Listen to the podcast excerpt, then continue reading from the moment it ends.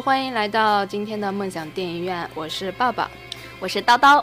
啊，我们今天请来了一个新朋友啊，叨叨，他的名字叫一刀的温柔，很有那个武侠的感觉，非常契合我们今天的主题，耶。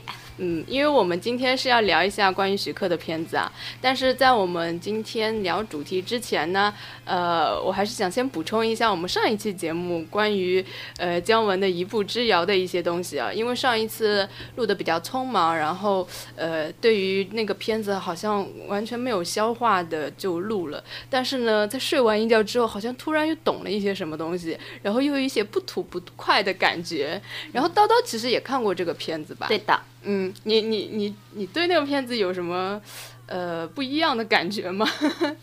其实，呃，姜文这部片子就是因为我们期待特别的大，嗯，然后呢，就是嗯，我还带着我们一家三口带着孩子一起去看的，看完之后我儿子当场就懵了的感觉。所以其实这是这个片子，我认为啊，还是有文艺范儿的青年去看比较合适。嗯，是的，呃，我看完之后就是其实当下是。稍微有一点点感觉，但是没有马上的能够立刻感觉得到，有点懵。然后睡了一觉之后，突然想明白了，倒也不是说呃看了其他人的影评啊，或者是去查了资料，反而是自己就是突然之间好像豁然开朗的感觉，这感觉好像还蛮 还蛮舒服的。就是我们在上一次节目中，我跟小韩说就不明白为什么最后。最后那个镜头就突突然出现了好多好多对那个婚纱对就这个结婚的那些人。吧，然后我突然就想明白了，因为呃我不知道你有没有注意到最后葛大爷也穿了一套婚纱。他靠在那个呃文章的肩头嘛，然后我们之前有调侃过他们两个在打电话的时候有一段特别暧昧的一段镜头嘛，呃，我我那时候还瞎理解是不是他们那个呃有暗喻了一些什么龌龊的事嘛，但是最后那个镜头他们两个又又就就等于是那种好像结合了的感觉嘛，实际上我我感觉最后那个镜头啊。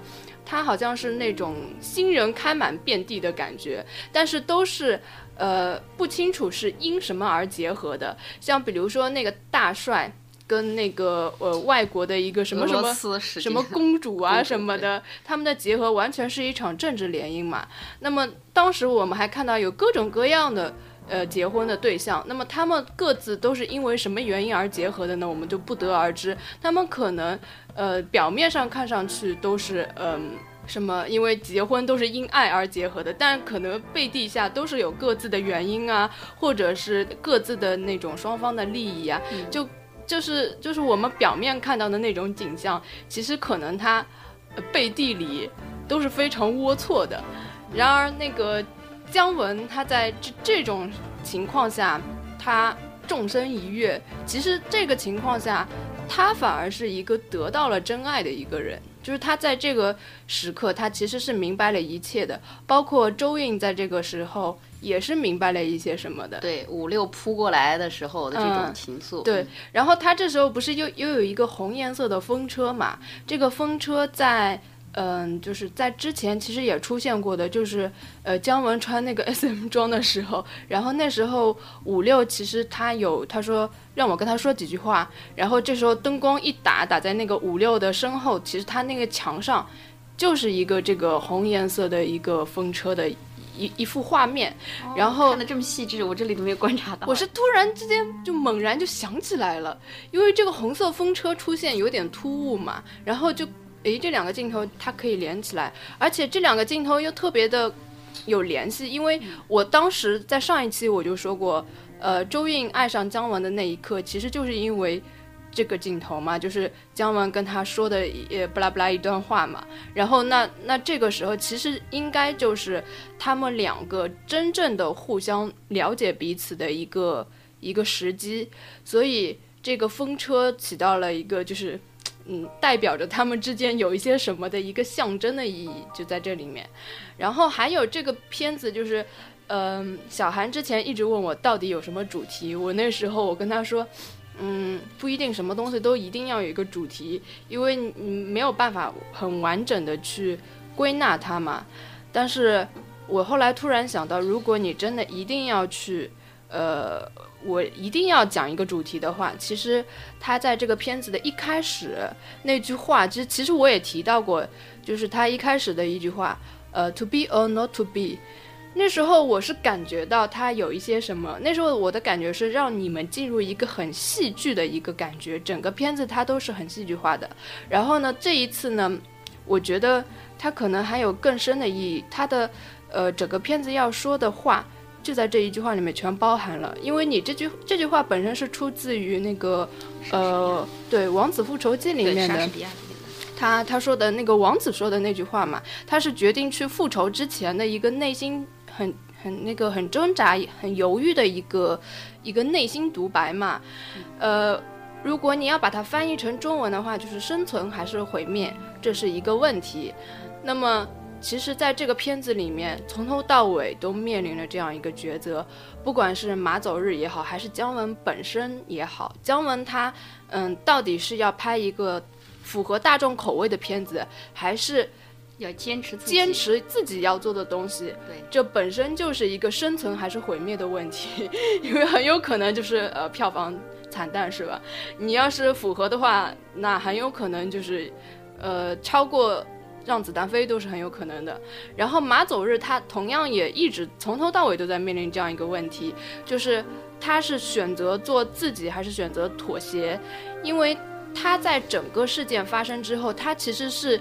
本身是有很好的机会可以脱身的，第一个机会就是在他去求那个我那个大帅武大帅的时候，对。他有一个机会可以说的，就是那个武大帅说好，你有一次机会，就是可以跟我提个要求嘛。对。但是他放弃了，他把向飞田。对他救了向飞田，而且他明明知道救了向飞田之后，有可能就再也没有机会。对，而且就可能直接就被向飞田通缉了，因为向飞田本身就是一个警察局的那个，他是局长还是什么，对吧？对，法租界的。对，所以说。他其实是有机会的，而且他还有第二次机会，就是周韵后来又问他：“你有什么事儿你就说。”在车上的时候，他又一次的放弃了，因为那时候其实他对周韵他心中是有情愫的，他他不好意思开这个口，他不想把这个感觉给就是破坏了，利利益化了。对对，所以而且他他去求周韵，那么是为了另外一个女人的事。对，对他心里来说，他也可能放不下这件事。而且我觉得他可能他不想把他们之间的这个关系变变得太利益化。对对。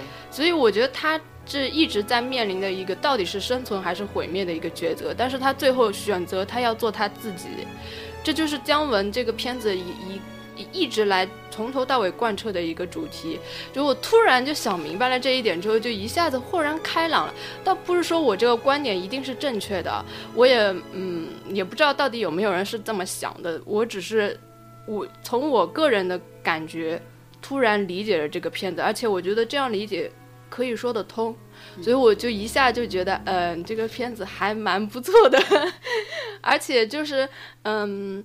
它可以把很多的梗也给串联起来，因为，嗯，它这个一步之遥，整个就是一部，嗯，从向飞田跟马走日的名字来看，就是一部棋局的一个一个感觉嘛。然后他们所有人都是这个棋，就是其中的一个棋子而已。对，只有那个当权者才是真正的操控人。就像我上一期说的，他们就是不把人命当命，就是可以随意操控。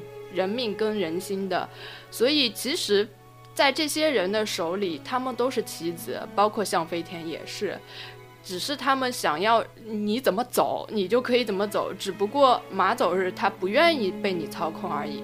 那么他接下来迎接的命运就是毁灭，就是弃子。对对对，然后包括其实周韵也是，周韵虽然是武大帅的女儿，但是她在她不受管的时候。依然可以随意的就抛弃了你，对他妈妈也要灭了他。对，所以我觉得他其实还暗合了这个，嗯，所有人都是棋子的这样一个一个，对对对，这就是我突然想到的一些东西要补充的，也可以当成是这个一这个节目的一个彩蛋吧。嗯。好了，那我们接下来其实今天要讲的是智取威虎山，嗯，因为在之前呢，很多人看了那个一步之遥之后呢，就会特别的期待智取威虎山，因为呃，到了贺岁档嘛，大家都很希望，嗯，在年底看到一部特别能够让你提起来、嗨起来的一个片，热血沸腾的片子。然后一步之遥让大家好像一盆冷水泼下来的感觉。现在，呃，就会大家很多人就把热情放到了《智取威虎山》。然后昨天我跟叨叨两个人一起去看了。对，嗯嗯，叨叨看完的感觉是如何的？其实我就是呃。前面也是说看了一步之遥之后，是一盆冷水从头泼到脚，然后必须要借助这个徐克的这个武侠风的这种感觉，对对对，去给我把我冷掉的心捂一捂。嗯。然后呢，就是嗯，因为我我这样说会不会暴露年龄？没关系。呃，我很早以前小的时候是看过《林海雪原》的。嗯。然后我我对这个里面的有一些东西还是有一点记忆的，因为那时候毕竟年纪小嘛，也只有几岁。然后那个看过的时候呢，就是有印象，就是申君夜，然后这个什么奶头山呀。然后还有这个座山雕啊什么的，印象还是蛮深的。就是在那种，呃，东北的这种大雪的这种背景底下，披着一个白色的斗篷，在滑雪的这个镜头，我是印象非常深刻。是你当，你当时看的是电影还是？就是电影版的，电影版的。然后那时候就已经有对，然后我们小的时候对暗号都是天王盖地虎，然后另外一个小朋友宝塔镇河妖。真的吗？对，就这个口号其实就是来自于这部电影。嗯嗯，我其实一直不知道，但是老听有人在提。对对，其实我在这之前嘛，我根本就不知道，呃，林海雪原跟智取威虎山到底有什么关系。在上一期节目，我跟小韩还还还说，到底这两个东西有没有关系？后来看了片子，他原来片头打出来，呃，林海雪原是一部小说，对对对，智取威虎山就是根据它来改编的，原来真的是同一个故事。而且林海雪原，呃，名气更大的应该是样板戏，因为在呃。七呃六七十年代就是推五六十年代推这个戏推的还是比较厉害的，因为一个京剧的这个《林海雪原》。对，我记得，因为我唯一的印象啊，就是在一部台湾人做的一个话剧，叫呃《经济启示录》，这是一部非常棒的话剧，它在里面就是总结了呃京剧的一个演变过程跟跟。就是很多人物在之间的一个命运的关系吧。然后它其中有一段就插了这个，呃，智取威虎山的一段样板戏的片段。我唯一看到的就是这一段，就是，而且也是你说的那一段，就是披着斗篷，就是滑雪的那一段。那段，对对对，所以我这是我唯一看到的这个一个样板戏的片段，其余就完全不。不了解了，嗯，因为之前很早嘛，就是听说徐克要拍这部戏，嗯，那我们的那个记忆还长留在厂花这个记忆里面，就是那种，哎呀，这种豪气的这种侠客风啊，就是在我们的印象里是非常印象深刻的。看来厂花真的对对对对受人喜欢，对的。然后看了这个戏以后，才开始更关注陈坤了，就是因为徐克的这个，哦，原来是这样，对对。然后呢，就是我。因为这部片子毕竟在我们的印象里是红色经典影片，嗯，我从来没有想到一个香港人能去拍这种主旋律的电影，嗯，所以我在这之前，我在那心想，他要么是把它炒冷饭，加工一下，然后呢，就是说拍成了一部很平淡的一个翻拍电影，但是这完全不符合我们对徐老爷的期待，对吧？对的，对的。然后呢，嗯，要么呢就是把它拍成就是时下流行的手撕鬼子。是吧？然后旋风十八镖的这种感觉，我我当时的感觉是，他会不会拍成像什么狄仁杰那种？哎，对，把它改的就是有点神神怪怪的那种感觉。对对对。然后，但是因为那个狄仁杰，他毕竟是牵涉到的奇幻事件比较多，但是呢，就是咱大东北，对吧？然后你就感觉到他那种东西都是热血，就是有种血性，有种气血性。你不可能是说把它拍的有多的保持的那种神秘感呀，或者是那种奇幻效果，而且毕竟是一部主旋律片子，对，就你不能给它改动的太就是别人接受不了，对，要不然那个广审也通不了审，对。所以那时候海报上面出现那个飞机的时候，我其实这一段的时候我有想过，然后我心想，这个怎么出现在红色经典影片里面？哎，没想到最后他真把它给加进去，而且。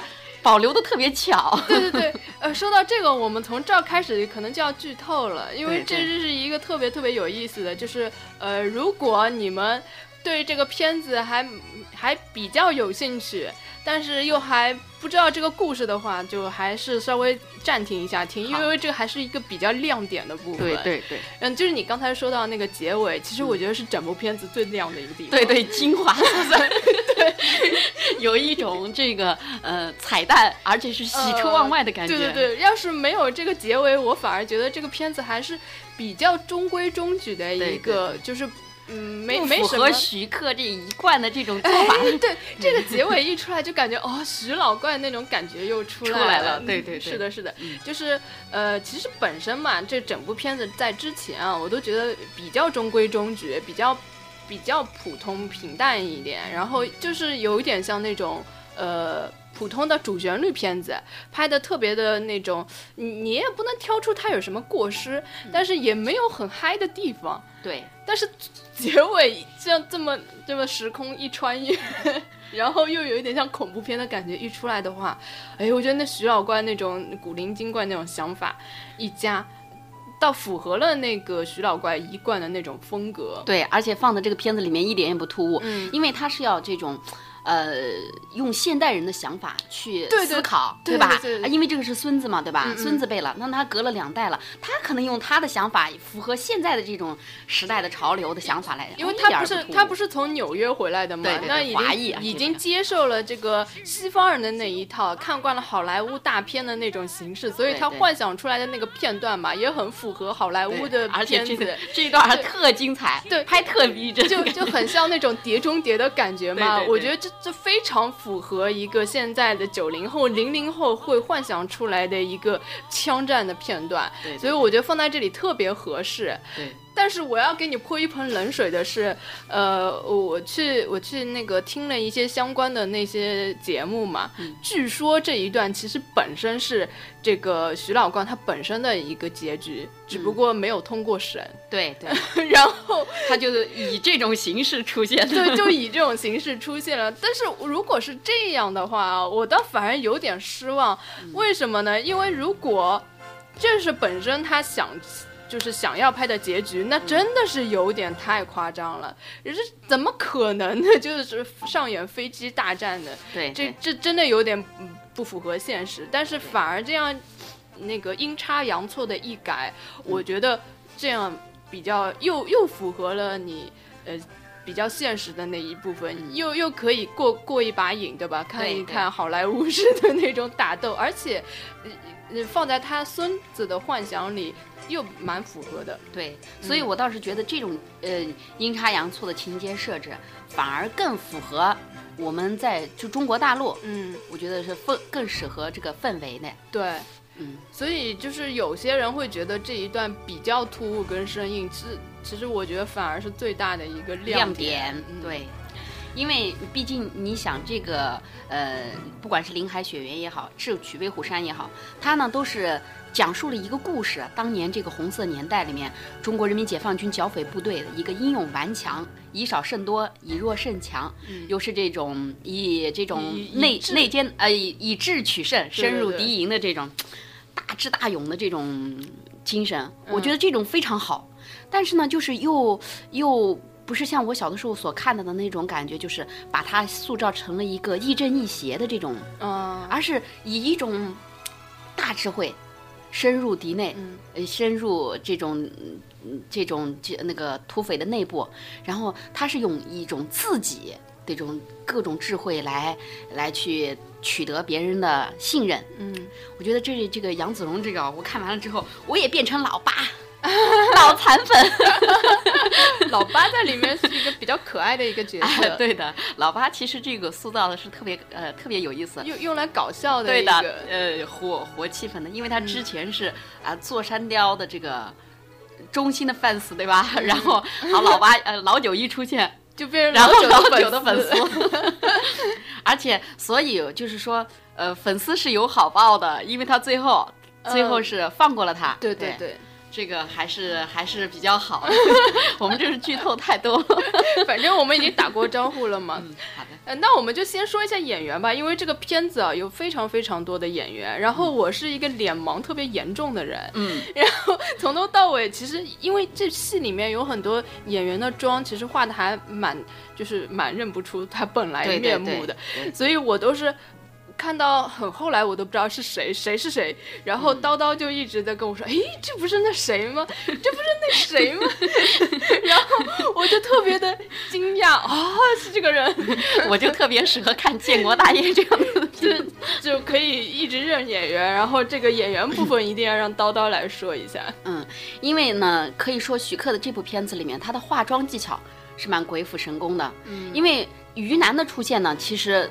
我不知道为什么云南一出来，我就有一种那个好莱坞的那个，就是那个叫什么来着？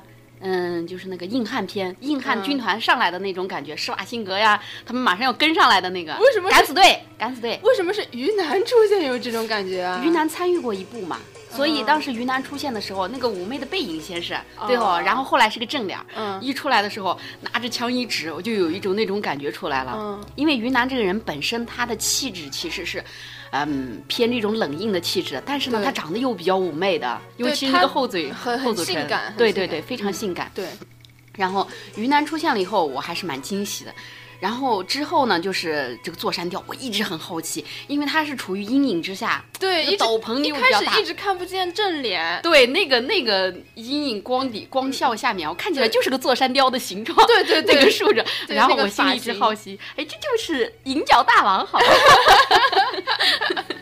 就一开始塑造的还蛮神秘的，不知道他到底是谁。对，然后后来出现了，其实我也没有看出来是谁。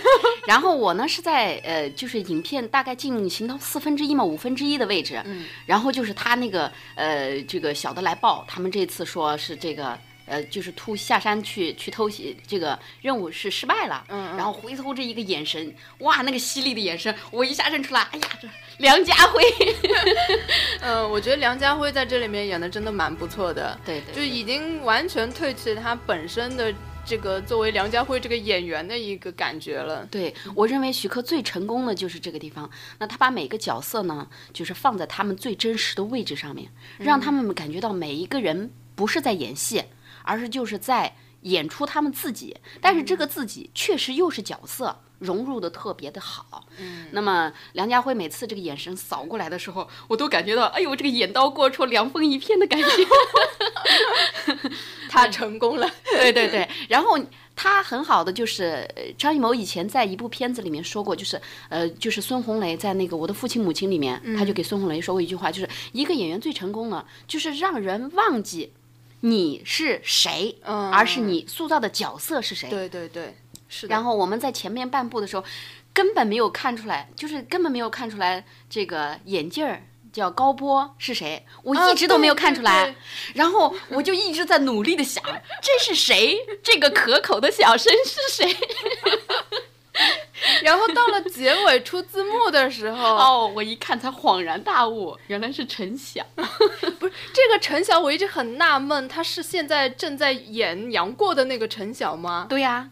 就是他呀，对啊，我到陈晓是在去年一年算是呃零三年到零四呃一三年到零一四年算是比较火的一个小后生了。我到现在都没有回过味儿来，因为这个这个脸真的一点都看不出来。对对对，而且这种化妆呀，大加个大厚眼镜，包括他们这种叙述台词的这种风格和所表现出来的这种人物的这种坚毅啊，还有忠贞，你是感觉不出来他和那个。一天卖腐，一天卖萌的那个，真的差别太大了。我觉得这一次的就是演员的造型嘛，就是真的是帮了很多力。对，因为原先我觉得这些演员都是没有演技的，包括像林林更新，这简直是毫无演技的一个演员。然后这一次。这一次倒一点都不感觉，就是觉得还蛮不错。包括佟丽娅，我也觉得她演技很不好。对，就是就是这种很年轻一辈的演员，本身都是觉得看的非常突。像林更新在那《痞子英雄》里面，真的啊，我都看不下去。对，尤其是他跟赵又廷，赵又廷演技又不好，对，然后他们两个给黄渤一逼，简直不知道两个人在干嘛。对，然后。包括在那个就是狄仁杰里面，林林更新除了他卖萌就没没别的作用了。对，然后但是在这这部里面，真的感觉不到，嗯，让反正起码没有让我觉得特别难受的感觉，还反而还蛮入戏的。嗯，尤其是那个陈晓，陈晓，我觉得在那个。电视剧里也觉得他演技并不是很好的，但是在这里面还嗯也没有感觉到什么突兀的感觉。对对，还是觉得很忠于这种革命战士的这种形象。对，也有可能是装帮助他了，对，让人让人没有去想到，而且就因为本身他其实因为演员太多了嘛，群戏他就比较分散，每一个演员他他身上的一个一个责任嘛，所以就每个人还比较平均一点，就不会特别注意到哪个人。对，然后我认我认为比较好的一点呢，就是林更新嘛，因为我之前才看过他的那个《同桌的你》，嗯，就是在这部片子里面，因为你不知道是说《同桌的你》和这个徐克的这部片子哪一个是前哪一个后拍的，嗯，但是在那部片子里面可以看见林更新的角色的进步，嗯，演技是在嗯怎么说呢，就是在中学到大学这段期间内。他的演技其实已经是可圈可点了，但是就是说工作之后的那段和后后来返回来参加婚礼那段，我是真的觉得还是还是弱有点弱。但是看了这部片子以后，我真的就没有把他当林更新看，嗯，这是唯一一部我觉得不二的林更新的作品。所以我觉得导演他其实蛮厉害的，对他扬长避短，对，嗯，他把这个每一个人物呢，他可以说。嗯，他不是说让他们是在塑造这个角色，而是让他们体验这种角色。嗯，然后让他们就是抛去这种演，嗯演，抛弃这种演，就是融入到大东北的那种气氛里面。我觉得这种东西啊，对手戏是谁很关键。嗯，如果是的，是的。如果你和就是就比如说那个呃，这个林更新和杨子荣两个人在那个嗯，就是他们这个叫什么坡来着，就是。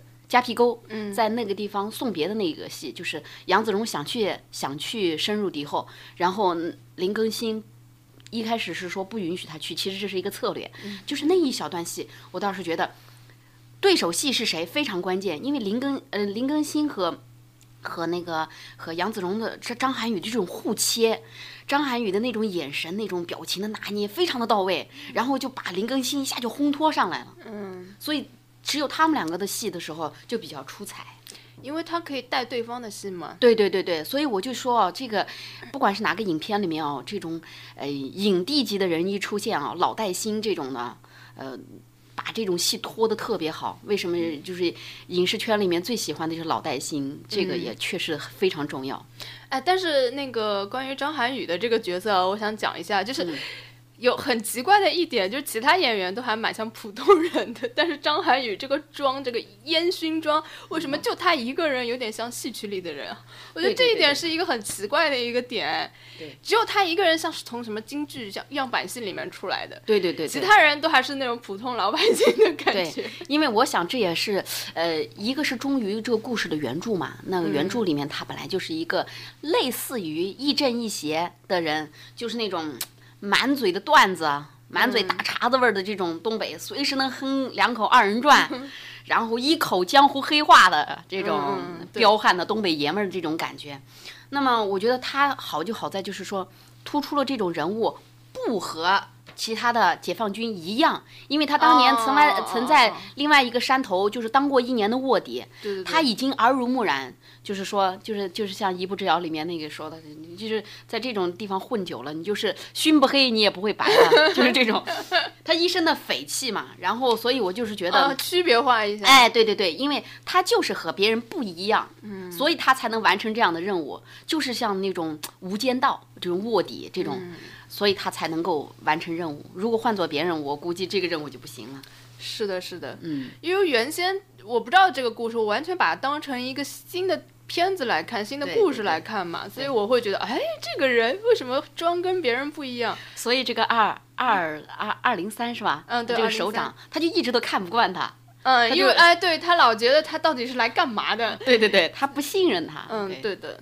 直到就是他牵着马要走，他才开始是说信赖他。然后就是这种信赖也是，呃，有一个基础，也给他派派了一个接线员。联络员的这种感觉。嗯，对，联络员肯定要有的嘛。对，但是其实他这个有点有点生硬的，一开始是完全的一下就否认了他这个提议，接下来呢又突然的，呃，第二天早上又又又说可可以让他去执行这个任务了。嗯，后来的去查了一些资料，嗯，说其实这当中被剪掉了一段。哦，就有一段很重要的戏，就是其中有胡东的很重要的一部分的戏都被删了，因为胡东呃吸毒是。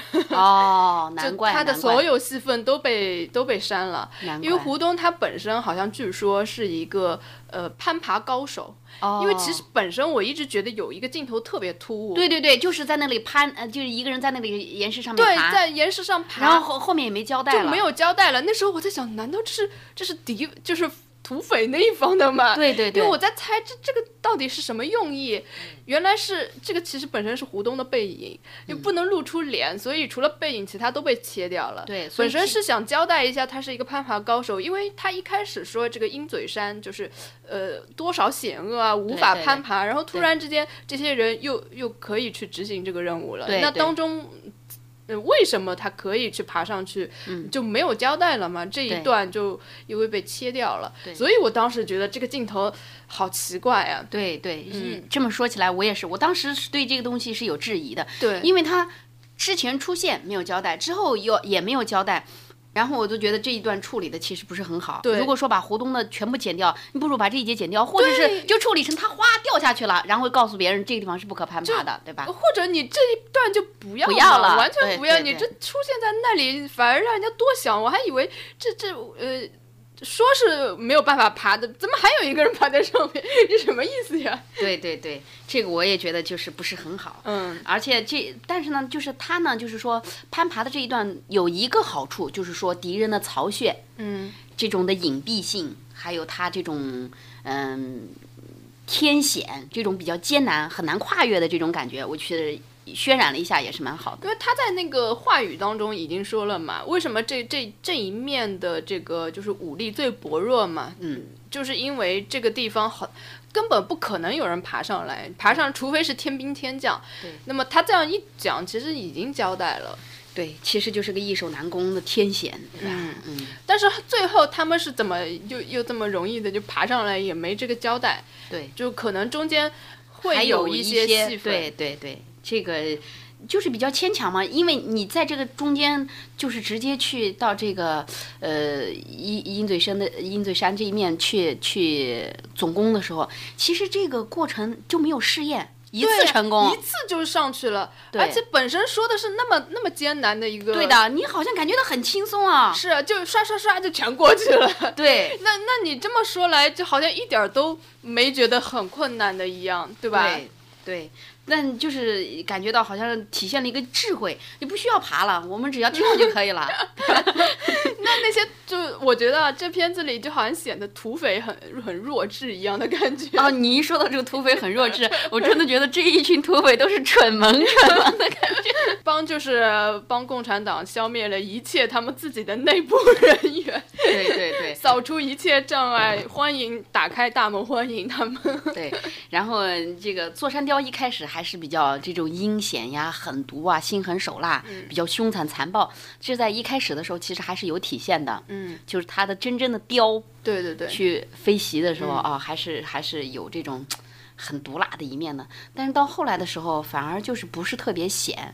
为什么呢？就是因为有八大金刚这些蠢萌蠢萌的在这里烘托，就感觉到这种嗯智慧呀，这种杀气呀。说好的杀气呢？没看见。说好的凶残呢？不太够，对啊，而且八大金刚，你你说的八大金刚是就是座山雕手下的手下的那些。啊，那八大金刚完全没有感觉有个人特点，对，尤其是那个老二，就那么就被干掉了，真是毫无 哦，老四啊，老四，就是那胖胖的是吗？对对对对，哎呀，就感觉他是来搞笑的，就真的就是他就是，而且他一上来，你有没有那种东北二人转要转起来的感觉？对对对，包刘老根大舞台，反正那个老八。也是专门搞笑的，对对对，这还有那个飞飞镖的老五，还有那个老六，完全没有感觉他们，就是谁跟谁我都分不清楚，对，就他们一点个人的特点都没有，对，其实这一方面就是土匪被有点弱化了，嗯，反而是就是说，呃，解放军这一边吧，还是很符合主旋律影片，都是在这一方面呢，我觉得真的有某一些程度啊，有点像手撕鬼子，虽然它没有那么夸张，但是它其中有很多，就比如说，就是有有一段土匪进攻那个农村的那个戏嘛，对，那个林更新一枪一个一枪一个，很像打游戏里面那个，对对，爆头哈，对吧？打 CS 巷战里面一样的感觉。就而且他就是那个那个视角啊，就是一帮子人这样一一个一个的过来，然后他前面一迷，而且特别搞笑的时候，当时在那里的时候，我还在那心想，他是守在一个固定的位置，嗯，然后他打出来一个打一个出来一个打，地上至少得落一堆尸体，然后那么。第一，尸体看不见；第二是再过来的人，难道看到这些尸体之后，他们不知道停着脚步啊？都落得那么高了，还往上扑，还在这一个位置。而且关键是那个镜头特别搞笑，你不觉得吗？就很像游戏，特别像游戏，就是一一一群一排人过来，就等着被打的，就是过来一个倒一，过来一个倒一个。我觉得特别有像我们以前玩的那种什么枪击游戏。对对对对，反恐精英类。对啊，这虽然没有什么呃手撕鬼子那么夸张，但是其实它某。些程度上真的还是蛮像的。对，其实它也是把这种淡淡的武侠风有融入在里面。对，因为你看那个神枪手，其实就是武林高手呀，对吧？哎，其实你这个狙击手，你说到武侠风，整个感觉整个片子都有武侠的感觉。对对对，就 比较淡。对，就是其比其他的片子相我觉得就是那个从镜头的那个运用方方式来看啊，就是一般。因为我战争片看的不算太多嘛，但是呃，起码从我看的里面，从来没有看到是这样拍战争片，就是一个手榴弹炸下来，一个慢镜头，砰一个，就是呃，所有的弹弹花呀，这个这个这个叫什么，呃，碎片啊，爆裂是一个非常非常慢镜头。这种镜头在武侠片当中经常经常用，对，剑飞过来的时候，然后水珠刺破剑啊，这这这这种的。在武侠片里经常有，但是战争片从来没有看到这么用过。对，然后包括是他经常用这个一个定格的慢镜头，什么一个一个炸弹炸飞啦这样一个，然后甚至还有就是呃往回一点倒倒回一点，然后再一个炸弹对炸下来，这些都是拍武侠片里面经常用到的一个做法。所以我觉得这个呃从他的。那个拍摄方式来看，就还是很像武侠片。对对，这点上面是。然后，因为呃徐克拍这个武侠片，我之前的期待啊，拍武侠片，拍这种战争片，我之前期待是因为我还是比较喜欢看什么《拯救大兵瑞恩》呀，或者是《兵临城下》呀，像这种。对对对。然后我还是比较喜欢看什么《风雨者》。那么在在这个时候，我其实是想到，嗯，武侠片。呃，应该啊，不是武侠片，战争片应该是有那种比较催生这个荷尔蒙的那种热血。对对对。除了这种大气磅礴的这种场面之外，你还能就是让男孩子看到的特别兴奋的那种感觉。特别燃那种。对对对，然后那种热血，一颗赤子心，要朝气蓬勃的那种感觉。但是在这种片子里，其实，呃，我看的还是蛮激动的，因为我还是比较倾向于这样的片子。嗯。但是，嗯。在这种片子里，其实这个方面是稍微有点弱。对，我就觉得挺平平淡的，而且就是，嗯，关键是它其实战争戏里面就两场比较多。嗯，第一场那个火车站那个也就算了，那个不算，那个就不算，只算个铺垫。它就是个开场。哎，对，算个开场。那么，然后我们就从夹皮沟那个保卫战开始，第一场，那算是第一场。然后最后的这个百基宴的这个总攻，算是第二场戏。对。然后第一场戏里面。我认为这个用三十个人消灭三百个人，嗯，这个情节设置啊，当然这个以弱胜强，就算是当时是真实发生的，嗯，但是状况应该是很惨烈的。是的，是的。然后，嗯，大概死了两个人，伤了五个。对对对，就反正伤亡特别少。对，而且就是。还还呃，影片还这个突出渲染了这个死亡的这两个人死亡的这个过程，嗯，还是比较突出的。然后剩下的伤残就几乎很少，就是跌下来，或者是人家拿火箭筒都打不中。对对对，就是就是火箭筒就是瞄准了打都打不中，然后一眼就能发现，而且这个哨岗也端不掉。这个炮楼也是，只要 只要瞄准就发现了，然后就可以跳下来打。而且林更新就像个战神一样的，反正怎么打都打不死。从这一会儿一会儿在村子的东顶上窜到下面，然后一会儿从村东到村西，一会儿从村北到村南，简直就是无所不在。他一个人可以顶好几十。所以就某某些气质真的很像手撕鬼子的那种感觉，只不过是没有真的去手撕鬼子，但是他的其实。那种气质还是非常像的，对对，就而且就是他的很多那种战术啊，这真的是有点就是，难道土匪这样就这么不堪一击？就是什么？对，真的就是乌合之众的感觉。就蒙两块被子，然后就就死命打。这这蒙两块被子从他们的呃。一开始就出现了，然后到最后那些土匪就居然全死在那儿了。这个呃，因因为就是蒙两块被子，我觉得这个情节也是合理的。因为就是马，它和人不一样。嗯。就是马，呃，因为我是从小在北方长大的嘛，骑过马。啊，马如果它在前面看到遮挡物的时候，它是不会前进的。嗯，我知道，就是一开始它刚放下来那个时候是可以理解的，就是毫无防备，一下子就乱了阵脚嘛。对。那但是它这一段戏。一直到结尾，对对对，还还在蒙两块被子的，虽然这已经是破破烂烂被打烂了，是是啊，就难道就这样就这土匪就不会想办法突围一下吗？对，所以就是这个倒是显示了，就是土匪里面也是有有有智慧的，老大就知道躲在那个屋檐的那个一个某个死角。哦哦哦，还有最最受不了的一个情节就是为什么？呃，那个他们抓到的那个土匪，那那个算是谁？栾平啊，对，为什么不一枪崩了他呢？非要让他逃回去呢？对，这就是很多就是很多很多片子里面的一个共同点，共同的一个 bug 吧。嗯，就是主角非要把那个反派那个留着，对，明明可以一刀干掉的不干，然后然后让他去呃那个通风报信，对，就是。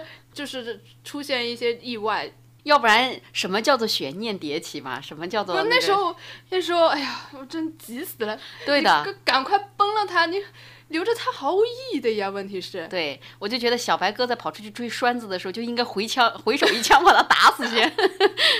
不 是不是，专门有一个看管他的人。对对对，那个人因为出出去救人了嘛。不，这时候他已经撞的那个柱子都快断的时候。就已经可以了，最后的机会了。你再不，你再不杀了他，你留着他干嘛？留着他给你烧饭吃吗？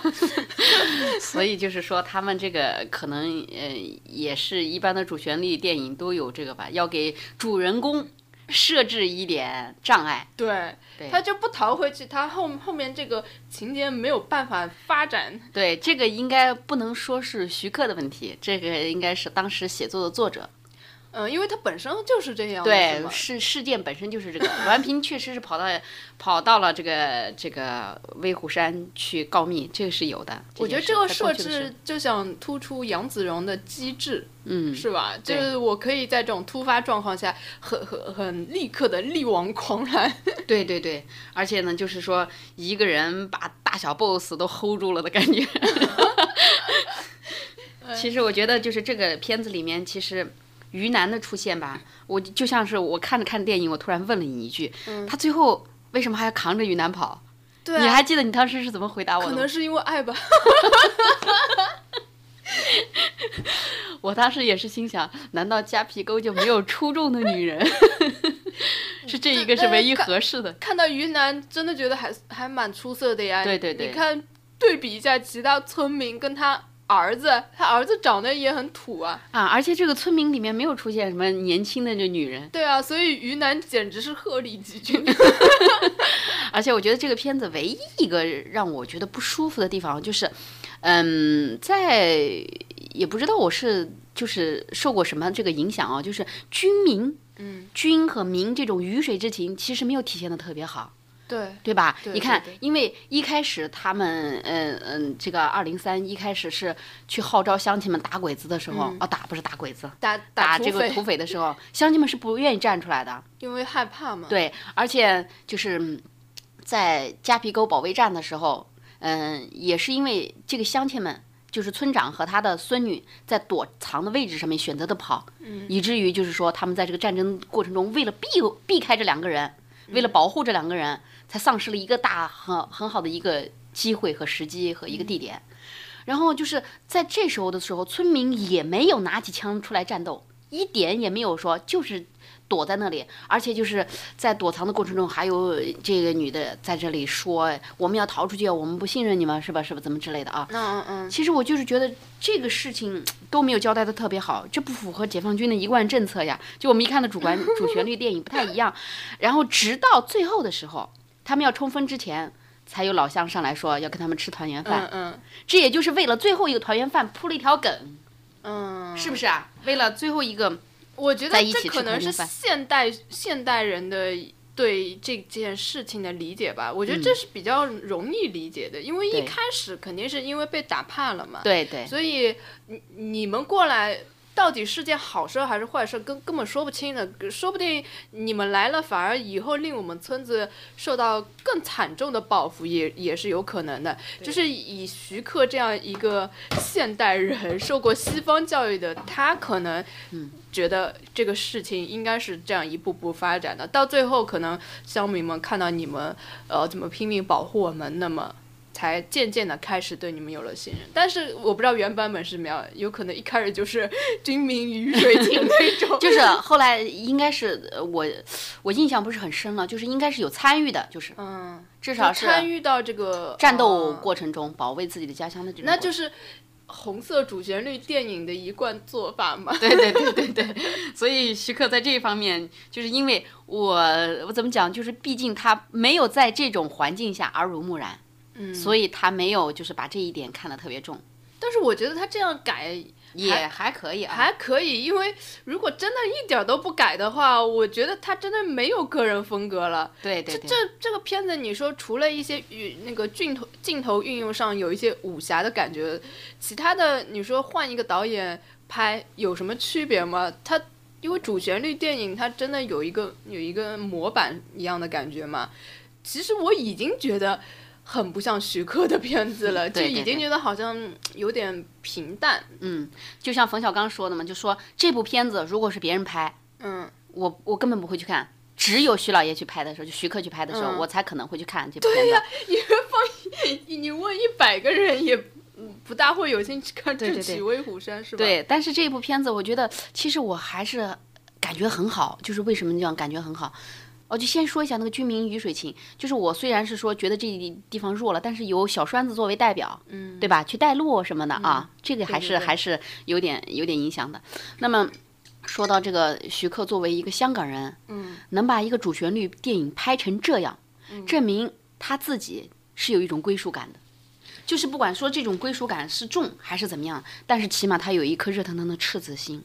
徐克一直是有的，对对，一直是有一。个家国情怀的一个一个一个情怀的，对对对，然后我觉得这点就是 有血性，嗯，还是挺挺突出了这个人物有还是挺有血性的，这也是我喜欢徐克的一个原因吧，因为呃，其实近年来徐克的片子跟以他最早以前最经典时期的已经不能不能比了，对对，实际上已经有很多年我是。不是非常期待徐克的片子，包括《狄仁杰》呀，像《龙门飞甲》这种片子，其实我都觉得无法超越他之前的片子。其实从呃，我我有一次在节目里也说过，从《七剑下天山》《蜀山传》应该也是他的，是吧？从这个时候开始，我就觉得他走下坡路了。但是。呃，我现在因为上一期做黄飞鸿嘛，嗯，我又回到他之前的电影看，其实他最早期的电影中完全可以看出他有一颗赤子之心。嗯，从这一点来看，我依然就是还是觉得应该。他是值得被欣赏的，对，就还是非常喜欢他。就是不管他现在，因为可能是因为现在我们中国的电影市场是以利益为重，就是对对，以市场为为主要，对，要看你这个片片子能不能赚钱，他可能会被很多的呃力量所左右吧。对，他可能拍拍的像什么《龙门飞甲》之类都非常偏商业化的，包括这个《智取威虎山》，他为什么会搞那么多年轻的演员？其实也是考虑到市场，对。但是我一想到他的这个情怀，我就觉得他还是能够被值得尊敬的。对，其实我我倒是觉得，就是《龙门飞甲》给他这这么多年倒是扳回来了一城，嗯就是之前和之后，嗯，且且不论这个零零几年以前的事，嗯就是论这之后的事，我觉得《龙门飞甲》是在他最近的电影里面算是一个比较出彩的片子。我觉得他算是一个转型之作吧。你会发现是不是从《龙门飞甲》开始到内地来拍戏的？好像是。好像是，好像在这之前也有一部。然后他其实从这一部开始，在他的特效上面，对对对对，花了非常大的功夫。对对对，从这里是是是。然后他其实从他的这些片子开始，也算是中国在这个三 D 呀、技术上面、效特效上面算是做的，嗯，已经很不错的了。对我们一说到特效，就要回头来说一说他用的这个 M A A X 拍的这个特效，的对对对，嗯拍的这种特效的这种效果，我觉得那个雪花在下的时候，嗯哦，然后这样轻轻的飘下来，就是前后有分明，特别分明。嗯，然后其实这个特效做的最好的就是那只东北虎，啊这个老虎我是想讲，我觉得整个片子其实就是在这中间啊，不去头去尾就。整个中间的戏份来说，这个老虎对我来说是最亮的一个地方。对对而且是最有徐克风格的一个地方。其实这个老虎跟剧情没什么关系嘛，。对但是他这个老虎一出来就感觉我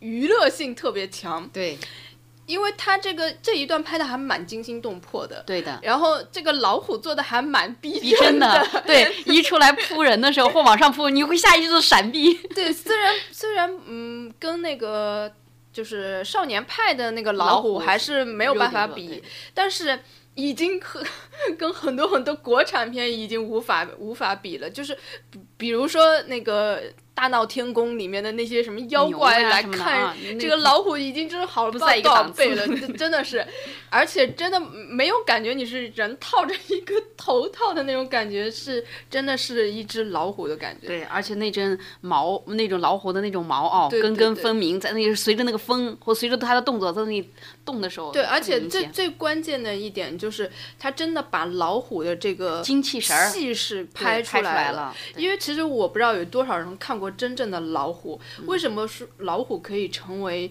山中之王？它真的是很，真的是有道理的。因为我以前去那个野生动物园，那时候其实已经被是驯驯化的了驯化的老虎，但是它突然的一嗓子那吼出来啊！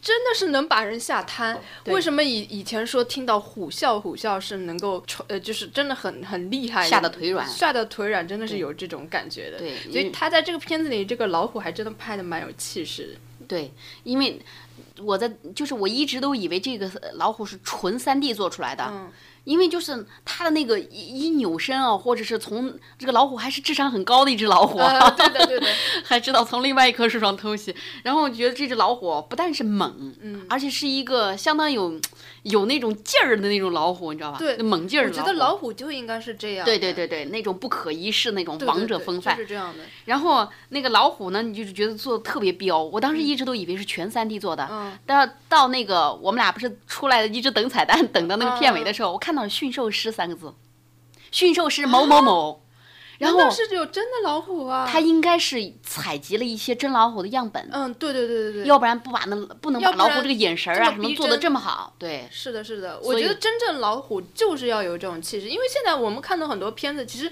把老虎拍的根本没有那种王者风范了。对对对，这个片子还真的是让我感觉，其实就这个片子跟少年派的老虎，我觉得真的是还原了它本身老虎应该有的一个个性。对对对，其实我觉得倒是这个老虎拍的还是很有野性，一看就是那种带有东北地方特色的这种血腥的那种老虎。东北虎果然是很够猛，是啊、其实老虎除了不会爬树，其他的的都都可以。它这里面也没有把它夸张成呃。老鼠会爬树。对对对，它就是你看，它只要一爬上树，老虎就基本上没什么办法。对对对。嗯然后，其实要不然这样子怎么能体现出来这个杨子荣这个肉搏老虎？要是没有这棵 树，而且我当时就特别悬，你知道吧？因为其实是在北方，尤其是冬天，树里面的水分是不怎么保的。所以哦它因为要抗寒嘛，尤其是这种桦树，它那个枝子应该是很脆的，哦但是那么细的枝子就能把那个谁一个 张涵予这个身体吊起来，其实是不科学的，你知道吗？哦，是这样。对，因为那个就是，而且你由上掉下来的时候，你加了一个重力加速度，你其实是，嗯，身体是那个往下落的时候，那个力量是很大的，然后挂在一颗小枝子上，我都觉得小的时候要是在这种枝子上荡秋千，咵嗒一下就掉下去了的感觉都没有。嗯。我心是悬着的，你知道吗？实在害怕老虎在下面张着嘴，它一下掉下去了，就是那种。虽然它最后其实也是掉下去了，只不过它做的稍微夸张一点，是吧？对对对。呃，总体来说已经能还能理解了，比比手撕鬼子那部分要好。对，是吧？对我还是觉得这这一段的三 D 真的是做的啊！我就是每次那个老虎一一一往镜头跟前扑的时候，你会哗往左边一闪，就是会下意识的躲避，还是很入戏的。你觉得？但总体来说，我。我们讲的好像都是那种就是情节部分，对，但是它其实没有给你带来什么多少思考啊什么，就其实相比而言，嗯，就是一个拍的呃还算是对于某些人来说特嗯比较有娱乐性的，但是其实对于我来说娱乐性相对弱一点。嗯，我觉得这这除了这个老虎，还有那个结尾，嗯，其他的其他的特别像看传统的红色主旋律电影，嗯，就。嗯，没有看到徐克太多的个人特点。其实我觉得徐克这部片子吧，因为我们看到的首先就是那种大东北的千里冰封、万里雪飘的那种大场景，气势磅礴的那种场景，这是第一点。这第二点就是那大棉袄。羊羔皮子大衣、貂皮大衣，你看起来就是典型的东北风味儿。然后那种，你看佟丽娅这个小红脸蛋子是吧？嗯。这个小孩的小黑脸蛋子，这都是带有北方特色的。其实就是说，嗯，这种的东西你反而比较能融入，你感觉到真的不像是在，不像是那种，就是就是主旋律电影的基调，就是那种特别融入于接地气，你知道吧？呃，我是我是听到有很多人说，这个这个片子在那个东北放的时候是特别受欢迎。对，就像《一步之遥》在上海放就特别受欢迎，为什么？你整篇的上海话，对吧？你 从头到尾，从头到尾就就是整篇的王志文呀或什么的红广的台词，那全都是一会儿一句上海话，可老卵了，是吧？就一会儿是这句，一会儿是那句，然后上海观众就会不自觉的就会笑，你知道吧？不会不自觉的就觉得说这是这是亮点。那么反观这个，因为东北其实东北普通话被赵本山普及了这么多年，刘老根大舞台普普及了这么多年，你会觉得听东北话有一种亲切感。嗯，所以其实他这部片子要是说推广到全国来讲，应该是比《一步之遥》更容易。呃，那肯定的。对，首先它这个故事是一个非常完整的故事，没有任何生涩的。对，它起码是让人觉得哦，从头到尾看下来，就是各方面都能满足的。对，值得一看的片子。对，就是就是，其实还是要看人啦，就可能只有少部分人，他觉得看完之后有点，嗯，没有太多的可以思考的空间。对，就就这些。这部分可能会有点虚，就是怎么怎么讲呢？有点，嗯，看完就忘了，时间长了就忘了，就就就这种感觉。但是它如果你单单说从娱乐性上面，它肯定要比《一步之遥》要高很多。对。因为其实怎么说呢，这也是一个导演的选择性的问题。嗯，红色主旋律影片不需要你有太多的深思。嗯，你只要是把这种人物的气势、当年的这种不容易，对吧？然后这种战争的这种残酷性啊，各方面记住，让人们把这些事件记下来，缅怀当年的这些英烈。嗯，然后这其实就足够了，因为历史很可能就说创造历史当年的这些人，他们是那么真实，那么可爱。然后那么有血性，那么我们这些缅怀历史，就像韩庚他们这个美籍华人的这种，那他们的现在缅怀历史的这些人，只要把当年的事情记住，有这种情怀，知道我们今天的呃生活来之不易，就很好了。所以，因为我是一个，呃，七十年代后期生的人，就是反正也到八零后的头了。但是呢，就是说我对这种红色情怀的影片啊，虽然电视剧我几乎不看的，嗯，但是我对这种情怀的影片，就是有一种骨子里面，就是不由自主的会会亲近的一种感觉。所以找我做这期节目是太对了，是的，就是有可能换一个嘉宾，完全我们说这个片子可能就是另一种。另一种说法了，可能就是一种调侃的说法了。对对对对，因为像我们这一批人呢，可以说我小的时候也没有什么听过什么样板戏，但是我的妈妈、爸爸、我的姐姐、哥哥他们都会唱。然后呢，也都是，嗯，也都是会会一些，就是像这种，嗯，一些那个主旋律里面电影里面的一些台词呀，一些人物呀，他们都能够如数家珍。而且这种什么，它里面有很多黑话嘛，那种接口，可能对你们来说还蛮蛮熟悉的，但是对我来说就完全没听过。我看的时候特别吃力，因为。本身看字幕只要看一行字，对，这回要看括号里的字，对，就是跟我还没有来得及看完两个意思，一句话有两个意思嘛，来不及看完他就说下一句话了。哦，对我来说这一段真的有点累。其实我我所熟悉的就只有那一句暗号，就是天王盖地虎这一句，然后宝塔镇河妖。那个之前和之后的那些黑话。我我只能是说有印象，但是我不记得了已经，而且配上这个张涵予的独特嗓音，你知道吧？他就是我理解起来很慢，像像有有一种什么搬浆子，你可以呃通过字面意思知道呃是拿酒来拿酒来，但是有一些完全没有关系的，就是你一定要看那个括号里的那个解释，然后这。这个话讲的一跨，我就根本来不及看了。对对，所以对我来说啊，这一段挺难理解的。你记忆力是真好，有一些我记都记不住。因为这段黑话对我来说挺困难，所以我就很很很用力的在在那边看。嗯，然后呢，就是说，其实嗯，这种带有东北这种地域特色的这种，不管是切口也好哈，或者是暗号也好，其实。很符合那个时代那种密码呀，或者是这种形式，因为那个土匪窝嘛，当年是有这么个说法的，对吧？我就是相当于普及了一下我们，嗯嗯，是的，尤其是你们这些少年辈，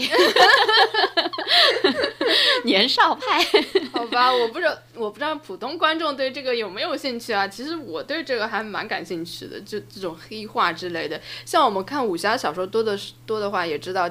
江湖上跑江湖的也有他们江湖人的一一一套切口的，都觉得还蛮有意思的。嗯，我觉得徐克这部片子可以说是，嗯，我想他这部片子拍出来以后，可能有很多的导演或者是有这个目光，影评人会把这个目光放到。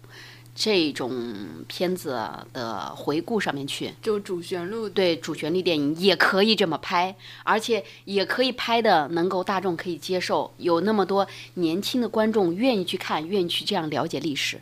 因为毕竟呢，就是说现在的市场，嗯，商业化过度重了，嗯，那么很多人可能是会对这种日系、韩系、英系、美系的这种各种的这种风格的电影，要么卖萌，要么卖腐，要么卖鸡，就是各种的这种。这种情调吧，我觉得已经不符合现在的人的一个情怀感。就是我们教育小孩子，我们可能就不希望从这些角度出发。那我们要会给他们讲历史是怎样怎样的，还原一个历史的本来。但是他们可能不太愿意去看。那么这个片子，我就准备让他爸爸这个星期六带着他再去看一次。啊，嗯，你觉得你觉得小朋友能够接受吗？我觉得我的儿子因为比较大了嘛，十一岁了，我觉得他能够接受，因为。嗯，他们现在的教材其实是辅助，是有一些就是类似于的这样的，飞夺泸定桥呀，呃，翻雪山过草地呀这种的，其实有一些这样的主旋律，但是它很难是从字面上面就能够把文字里面的东西抓成这种影视啊或者这种。其实我觉得这个片子跟我们以前小时候看的那些主旋律片子，什么什么三进三出啊，只记得名字，完全不记得情节了。嗯，其实没有多大区别，除了它的。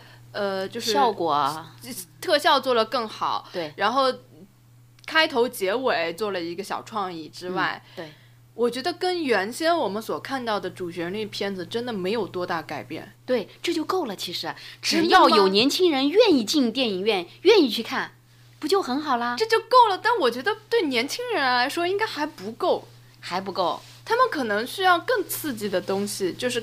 呃，更需要有一些新的一些创意进去，嗯，才能吸引。这个飞机不是很创意啊？对啊，我就说，我就说，除了如果这没有的话，还有这个东北虎。嗯，是呀，就这这些没有的话，就是还蛮传统的。对，所以我就是说呢，就是说我我认为徐克的一个方向是很对的，就是他能够吸引到观众，就凭着徐克这个名字。进电影院去看这种红色影片就非常非常难得。这倒也是，对，因为你毕竟当年去嗯回顾这些历史的人。不愿意去回顾这些历史，而老的那些片子呢，又没有人去重复的去。就是算炒冷饭也好，没有人去做这件事。嗯，那么徐克去把这个旗帜一竖，这么去做，我相信后继会有人的。嗯，前无来者，但是后继一定会有人。其实拍这种主旋律片的，其实也有啊。就比如说之前，呃，打个比方吧，张艺谋拍的《金陵十三钗》，还有陆川拍的《南京大屠杀》，对，我都有去看。如果如果这三个片子来比的话，你觉得，嗯，哪个片子会更吸引你呢？嗯，金陵十三钗，对我觉得其实金陵十三钗它做的更娱乐化，对，它更吸引就是呃各个年龄层次的人去看，是吧？对，而且因为我觉得这个，嗯，金陵十三钗因为和二张在一起。在一起合作的时候，还是以商业氛围、商业氛围为主，因为他们从选角开始就已经把娱乐性炒上去了。对，所以就是持续发酵、持续发酵，积累到一定的程度，那么又冲着张艺谋这个名号，又冲着当年这个南京大屠杀的这个背景，那么多人愿意去看，嗯，知道吧？而且就是说，因为这个它有一个量变到质变的一个过程，不像是这个《智取威虎山》，它没有前面没有什么的铺垫。也没有特别有话题的这些明星参与，而且就算是明星这些参与了，也没有铺天盖地的去炒过话题或炒过绯闻，所以我觉得这一点是很难得的。但是我觉得张艺谋他用的一个方法啊，就是他跳出了传统主旋律的拍摄方法，嗯，不像徐克，他还是基本上还是跟呃以前的那种红色电影一面。一模一样，基本上连这个整个故事都没有改。对。但是张艺谋他选择的一个切入点是从十三个妓女作为切入点，对。然后他这个切入点会吸引到更多的目光，因为毕竟美女啊，对对吧？十三个美女，然后都是 都是丰乳肥臀，是吧？对对对。然后然后又加了一个老外的。嗯，那个角色角色进去，还有加了一个狙击狙击兵的这个角色。是他就是，其实他是打到了各个各个层面的。需要。对，虽然他这个故事是有原著的嘛，对，那个原著写的非常好，但是他改的那个角度，他并没有把原著的整个故事都给拍出来，他实际上是选取了一段最最能够吸引别人，就是能。进入的那个方式，对对对，而且他张艺谋的色彩一向是非常好的嘛，对，他在色彩上这个片子做的非常能够让我个人觉得，虽然这个片子非常好看，非常舒服的感觉。虽然这个片子当年上的时候，其实其实他判断的也是徐克《龙门飞甲》，对，那个时候有很多水军在骂这个片子，但是我个人是觉得，其实这个片子倒是真的能够做成是。呃，吸引年轻观众来关注我们以前历史的这个这样一个形式，对对，是的，嗯。嗯，我觉得其实张艺谋在剧本上面确实是比一般的导演，张艺谋和冯小刚都是以剧本，嗯，可以说是出众，我觉得他们是很会找。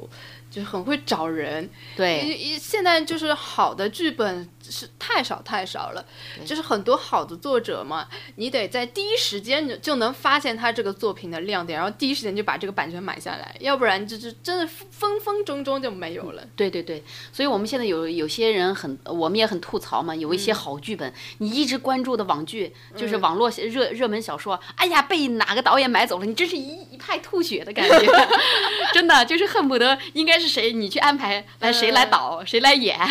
对，现在是这样的。比如说一个作者，你火了之后嘛，他有些导演他就直接买下来你今今后的好几部作品，就是你根本还没有写了，他就买好了。就你接下来你这个你写下来，你第一时间要给我，对，我已经买下来了。以以这种方式来抢剧本，所以现在剧本就荒到好的剧本真的是实在是。太难得了，对，包括其实这个《智取威虎山》，我昨天我昨天那个查资料的时候，突然发现冒出来一句，就是，呃，成龙他是在二十年前就已经想拍这个片子了，只不过这这个这个版权一直没有没有买下来，没没搞定，被徐老怪先买走了。对，就是说他已经我我很早以前吧，就是他拍的时候，不是那时候有关注过嘛，就是说这个片子他已经准备了十几年吧，一二十年，这么久了。对，他一直都是想拍嘛，然后就是没有找到一个合适的一个契机，嗯，所以现在再来做，但我觉得也蛮好的。这部角色除了除了张涵予和于南给我的印象特别深刻之外，剩下的角色呃印象都很深刻，但是没有对这个个人色彩那么浓郁。嗯，它突出的是一个总群系的嘛，它突出的是一个总总体。对一个团队，对对对对。基本上今天还是以夸奖为主哈。，对对对，我嗯因为我对这个呃这个片子还是比较赞誉，所以我这一方面就是 单方面的。你是正方，我是反方。因为我比较喜欢看这种又有点浪漫又有点热血的这种主旋律影片。对我们两个其实就代表了两种观众的类型。对，七零后，嗯，八零后，但是其实我觉得不能跟年龄来来这样做区分。对其实应该说是，嗯，我我可能代表的是小众观众吧，对小小部分的，因为其实，呃，我如果把这个片子跟《一步之遥》来比哦，我觉得《一步之遥》好看，我觉得很多人不同意，肯定是对吧？所以我只能成为小众了。一步之遥的观感性比较强，无论是它从这个三 D 的效果呀各方面来说，都是这种感觉。但是很多人，我我很多朋友嘛，他说看了二十分钟就退场了，实在看不下去。嗯，看到中间的时候，我们家 都起来有频频上厕所。真的吗？我我看，其实我那次是跟小韩一起看的嘛。他看到这个崩月的时候嘛，他不断的在那里扭来扭去，不断的就真的是坐立不安，对，就看不下去。喜欢这种情节。嗯，对，而且呃，一步之遥情节的这个三 D 效果有点太过了，太速度太快，看完了之后头晕头疼。嗯嗯，哎，但是我看的就很就是很有嗨点，嗯就是虽然就它能让你一知半解的情况下还有嗨点。对，而且我我是前半部分，因因为它前半部分进展的比较慢嘛，嗯就像是那种捧哏和逗哏的这种双口相声，然后又以有文章的这种大段的堆砌的萝莉的呃这个这个比较累的这种台词在这里嗯堆。然后那时候会有一点，哎呀，就觉得这个影片怎么是这样开展的？一点和上一部就没有一点点衔接点，就是你会有那种感觉，就是有点失望的起点开始。嗯因为文章的这种出现太这种叙事的这种方法，就是铺陈不太能接受。知道是从哪里嗨起来，就是跳舞开始，才开始有这种点进去进入。然后月亮那一段我也不是特别喜欢，嗯，嗯，我也不是说喜欢月亮那一段，其实我的嗨点吧，从他的第一句话 “to be or not to be” 就开始嗨了。都能扯到 to be” 都能扯到拉屎上，我觉得这太厉害。然后，然后包括文章曹那个马走日什么，你你比人家少一个日嘛，然后他说是两个日，这这四个，呃是四个个日日，就是其实这这这种这种地方都是我的嗨点，还有就是 Today is History 也是我的一个嗨点，包括最后的那个就是很荒诞的一个枪战，就是它每一个地方都还算是有一个小嗨点，嗯，就就是一直能吊着我，虽然它不一定我连贯起来，当时说连贯起来不一定能知道嗯。它一个连贯的意思，但是就是时常的是有嗨点的，就是红黄的台词，尤其是每一句你都觉得很搞笑。就是包括你可以看到他向很多电影致敬的一些片段，都会有嗨点。但是我看《智取威虎山》的时候，我当中还真的是有点昏昏欲睡，就是。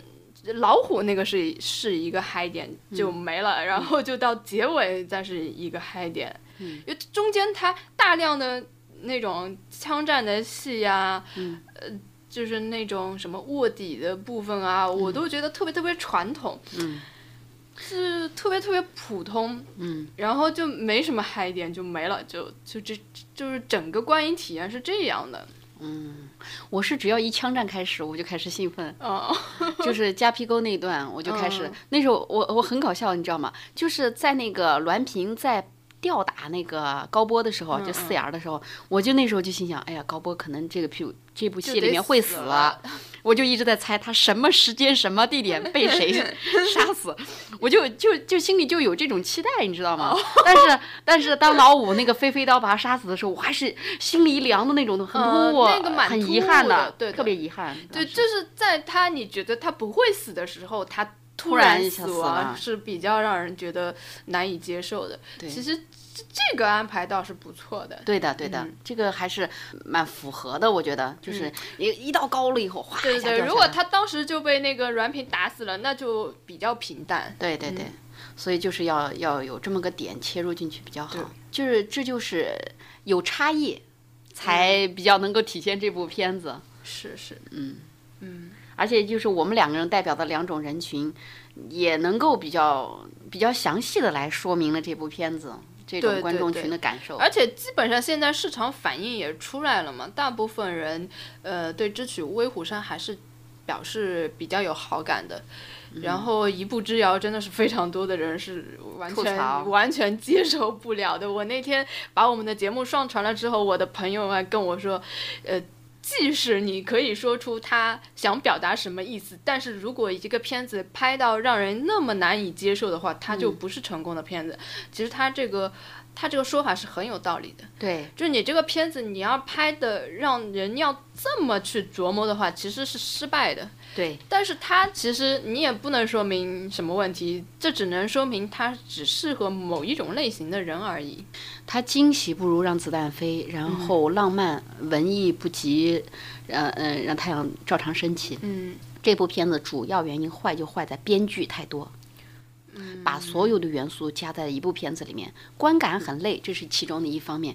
第二个是你想说什么就没有重点了，嗯，就是你很难让人就是把一个很清晰的主线拿出来，你去谅解或者是你去体验。其实我们去看电影就是去看别人的人生，看导演要告诉我们什么，嗯，就是他给你的信息太多了，你反而就是不知道他在说什么。但是这还是真的是要分人，你觉得？就是你觉得观感很累，包括我上次跟小韩做节目，他其实从头到尾表达的一个意思就是观感很累。如果你不累，你怎么会觉得它多余？怎么会觉得它冗长，对吧？对，其实就是你看了累。但是我看的一点都不 累，我看《智取威虎山》中间有观感很累的部分。对对，这就是我们喜欢的口味不同。对对对，这真的是还是分人，就不。